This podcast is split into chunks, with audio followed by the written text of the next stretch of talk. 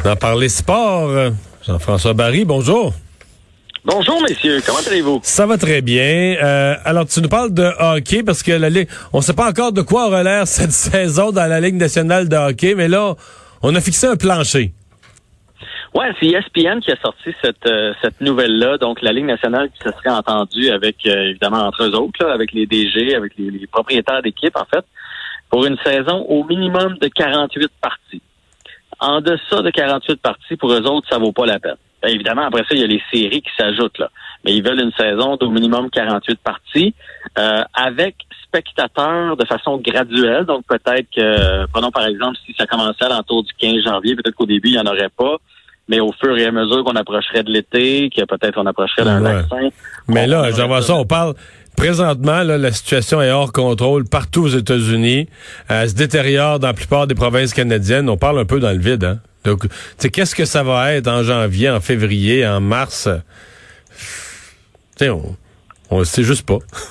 Oui, puis je pense que c'est ça qui commence à inquiéter, parce qu'au début, on parlait d'une saison complète. Tu te souviens, Gary Bettman disait, nous, on va jouer une saison complète, ça c'est sûr et certain. Là, on commence à rétrécir de plus en plus, puis là, il commence à se dire que finalement, en bas de 48 matchs, il n'y en aura peut-être juste pas. Imagine, la saison serait complètement annulée, parce que là, on, mine de rien, là, on est à 11 mois de la saison 2021-2022. Dans, dans 11 mois, on commence pas la saison qui s'en vient, l'autre d'après, là, avec l'arrivée du Kraken de Seattle. Avant ça, faut faire le repêchage d'expansion et tout et tout. Puis on veut absolument que cette saison-là soit complète. Fait qu'on est en train de se dire, est-ce qu'on va pas carrément sauter la saison 2020-2021 et passer directement à l'autre? On s'est fixé comme objectif le 23 juillet. Donc, tout devrait être terminé dans la Ligue ah, nationale faut le 23. OK. Parce que là, cette année, euh, ça finit quoi, le, quoi, le premier jour d'octobre? Fin septembre, fin septembre, hein? Ben, en tout cas, dans, dans ce coin-là, puis là, on voudrait pas répéter ça. Donc, le 23 juillet, avant les Olympiques, le temps de donner le temps justement de faire le repêchage, parce que il n'y a pas d'équipe là pour l'instant avec le Kraken, ils n'ont pas le choix de le faire le repêchage. Puis à la place de ça, ben, commencer la, la vraie saison de 82 matchs au mois d'octobre euh, 2021 pour la saison 2021-2022. Fait qu'il va falloir que ça déboule assez vite là, pour la Ligue nationale de hmm. hockey.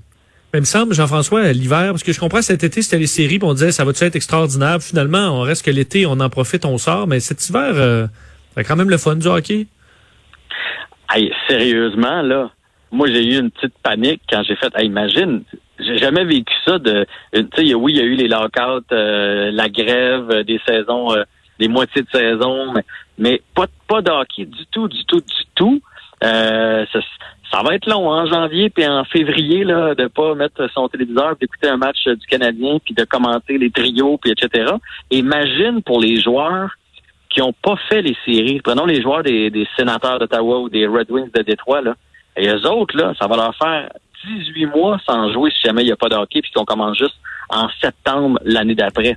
Fait que c'est long, longtemps. Il y a des joueurs qui vont de la misère à retrouver leurs jambes sur et euh, ben, est-ce que c'est pour nous ben, On va jaser de hockey tant qu'à pas en voir. Puis aujourd'hui, ils ont décidé de sortir les, euh, les 20 meilleurs défenseurs. Et il y, y, en a un de chez nous. Ben de chez nous. Ouais. CH. Ben, ben, il y en a un de chez nous avec Chris Letang. Donc, lui, il est vraiment de chez nous. Mais il y en a un du Canadien avec le CH. J'imagine que la Ligue nationale va essayer de maintenir l'intérêt. Les différentes lignes, en fait, vont faire ça parce que euh, tout le monde est dans le brouillard. Fait que là, ils vont sortir ce genre de petits sondages-là. Donc, euh, il y a un sondage qui a été mené et on a sorti la liste des 20 meilleurs défenseurs de la Ligue. C'est chez Weber qui est là pour le Canadien au 16e rang. Et euh, si je vous demande votre top 3, vous autres, ce serait quoi? Top 3 des défenseurs présentement actifs, là. Ouais. Bon, Victor Edmond, c'est sûr. Victor Edmond est premier dans la liste. Mais, euh... ouais, vas-y. Après ça, ils ont mis Roman Yossi, qui vient de gagner le, trophée du meilleur défenseur. Et c'est John Carlson des Capitals de Washington qui a connu une saison extraordinaire. Probablement un des défenseurs les plus sous-estimés parce que le fait qu'il ramasse beaucoup de points, on a tendance à penser qu'il est mauvais dans sa zone ce qui est, ce qui est pas le cas. Donc lui il est troisième. Euh, puis après ça, ben, moi j'ai une coupe de surprise. Seth John est un peu trop bas à mon avis, puis Chris Letang un petit peu trop haut. Mais c'est ça, ces sondages-là, on a de la misère, on dirait, à rentrer les jeunes. Des fois, on s'accroche au plus vieux. Là, Chris Letang qui est huitième, je, je suis sûr qu'il est dans les top 10 des meilleurs défenseurs de la ligue. Et Piquet Souben n'est plus là, messieurs. ne fait plus partie de la liste des 20 meilleurs défenseurs. On n'est pas vraiment étonné, là. bon, non, pour vrai, là, je veux dire, son hockey, c'est, ça s'est calmé sérieusement. Là. Euh, Félix Auger Aliassim, ça n'a pas duré longtemps au Master de Paris. Là? Ouais, malheureusement, c'était son premier match contre Milan Silic. Et euh, ben, Silic, là, c'est un c'est un gars qui a déjà été top 8. Hein. Il a 18 titres de gagné dans sa vie. Il est plus ce qu'il était, mais une fois de temps en temps, un gars comme ça peut encore sortir du gros tennis. Euh, il y a eu beaucoup de blessures dans les dernières années. Il y a même eu un cas de dopage.